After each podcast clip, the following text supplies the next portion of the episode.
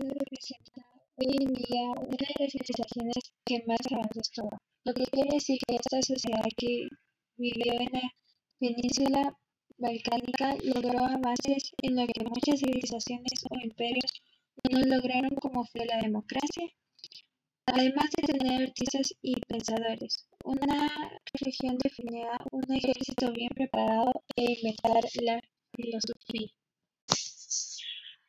Cultura griega se divide en varios periodos que abarcan desde sus orígenes en el año 2000 a.C. hasta la civilización o periodo helenístico en el año 146 a.C., lo que hoy se conoce como Grecia. Era una mezcla de varios pueblos de diferentes regiones que llegaron a vivir en el territorio que hoy ocupan los griegos. El Imperio griego estableció importantes ciudades en la isla más grande que se encuentra al noroeste del mar Mediterráneo, en el mar Egeo. Actualmente ese mar separa la península de la actual Turquía. También reconocemos que el pueblo griego tuvo conocimientos avanzados en arquitectura, además de talentos artísticos.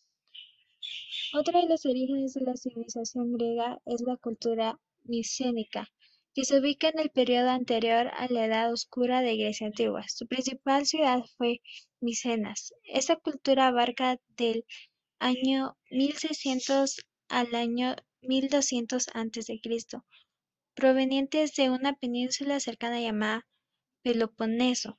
Fueron grandes constructores y arquitectos. Construyeron importantes ciudades protegidas con enormes murallas. Estos territorios fueron conquistados por los arqueos. Estos lograron tener bajo su dominio a gran parte del que sería territorio griego, incluida la isla de Creta y el territorio micénico. Los arqueos se dedicaron principalmente a la ganadería y a la agricultura. Además desarrollaron expresiones artísticas que asombraron al mundo, como las máscaras de oro de algunos de sus reyes. Hay otro periodo en la historia griega del que menos se conoce, que sería el periodo de los siglos oscuros que abarca del año 1200 a.C. al año 800 a.C. ¿Y sabías que las primeras Olimpiadas en la historia fueron en Grecia?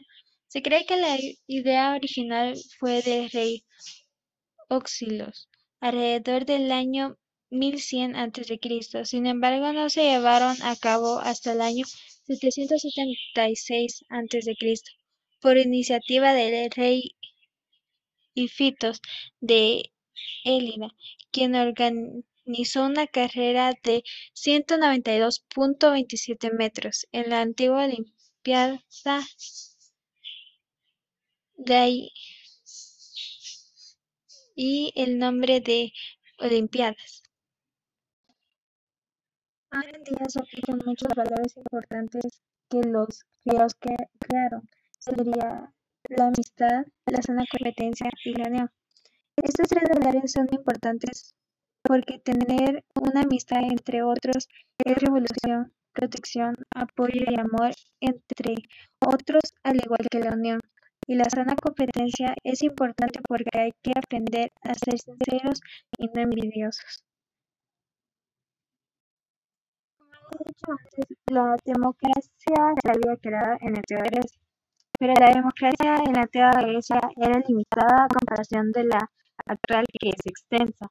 Era una participación directa y no era tan libre que sería y tan aceptada ante la sociedad. Una de las personas importantes en la antigua Grecia fue Alejandro Manco.